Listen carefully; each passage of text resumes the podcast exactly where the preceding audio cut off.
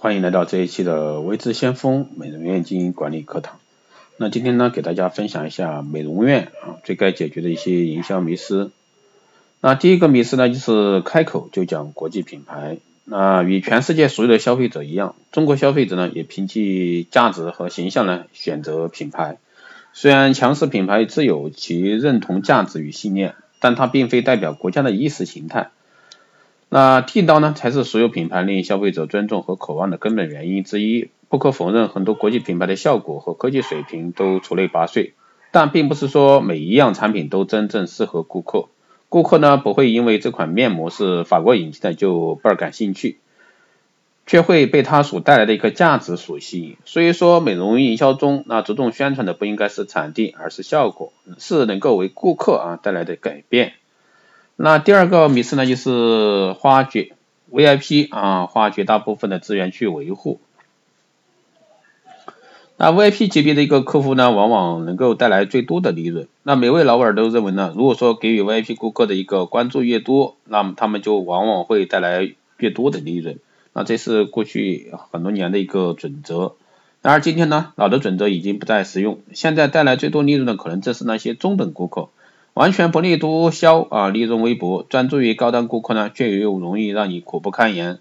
超级 VIP 要耗费你大量的一个优质资源，那导致其他顾客呢无法享受到顶尖美容师所带来的服务，而且呢，在拉拢他们的过程中，美容院会拼命的压榨利润空间给他们打折，而且呢，其他美容院也会争夺这样的一个顾客。第三方面名字，第三方面名字就是第一次比任何一次都重要。一个完整的销售流程呢，包括四个阶段啊，开始调查，也就是说发现顾客需求，能力展示，展示你有能力满足客户的需求，那获得客户的一个承诺，取得一个销售进展。那其中呢，最重要的就是调查阶段，因为如果说不了解客户的需求，你就无法去赢得客户的订单。那第一印象是很重要的，但销售的四个环节都有可能改变顾客观念。那顾客的观念呢，决定了顾客与你交谈的必要性。任何时候，印象都有可能被打破，也有可能重新建立。啊，重要的是如何制造顾客必须回复你的一个理由。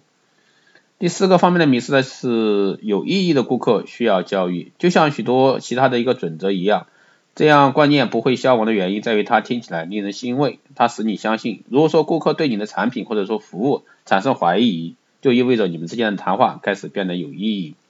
啊，实际上呢，这种意义是你与顾客之间的一大障碍。而你呢是不会喜欢障碍的，当然销售也不必惧怕意义，因为它的存在表明了你的客户呢并不想要你提供的产品或者说服务，也或是因为它太便宜了，但更有可能呢是因为看不到购买你的产品或者服务的必要性。美容院和销售中需要设法阻止异议，而不是说等异议出现后再着手处理。那有技巧的美容销售呢不会谈论顾客有什么肌肤问题，而会采用一种提问模式。先问顾客你觉得抗衰老有多重要？万一了解到抗衰老对顾客其实并不重要，他就会避免将谈话引向招致顾客异议的方向。如果说美容经美容销售啊，经过培训之后呢，能够先通过正确的提问来发现顾客的一个需求，然后呢，只是谈论某产品或者说该项目与该需求的一些相关特性，就能将招致的异议呢几率减少百分之五十。通常呢，那些无法避免的异议是最严重的。比如说，你的美容院啊，价位比其他美容院要高，那这时候最好的方法就是坦诚，承认你们的价位偏高，然后呢，集中阐述你的竞争优势，比如说产品效果好，项目见效快等等。最后呢，就是要不要攻击竞争对手？那许多美容院都认为呢，与顾客打交道时，那不应提及竞争对手，以为这样呢会损害销售成果。但研究表明呢，出色的销售人员一定会提及竞争对手，那前提是顾客啊客户需要他们这样做。美容院在销售过程中不必主动评论其他美容院会所，但如果说被问到提供的一个产品或者服务与美某啊某美容院的产品或者说服务有任何区别时，那一定要将尽快啊将其他美容院的不足之处引上，引导至自己美容院的一个优势上来。以上呢就是给到大家五个啊解决美容院一个营销的一些迷迷失啊或者说方向。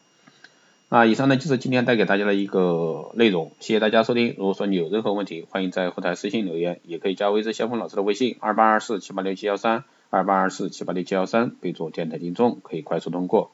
更多内容欢迎关注新浪微博微之先锋，获取更多资讯。如果说你对我们的一个关联英语的课程感兴趣，欢迎在后台私信报名。好的，这一期节目就这样，我们下期再见。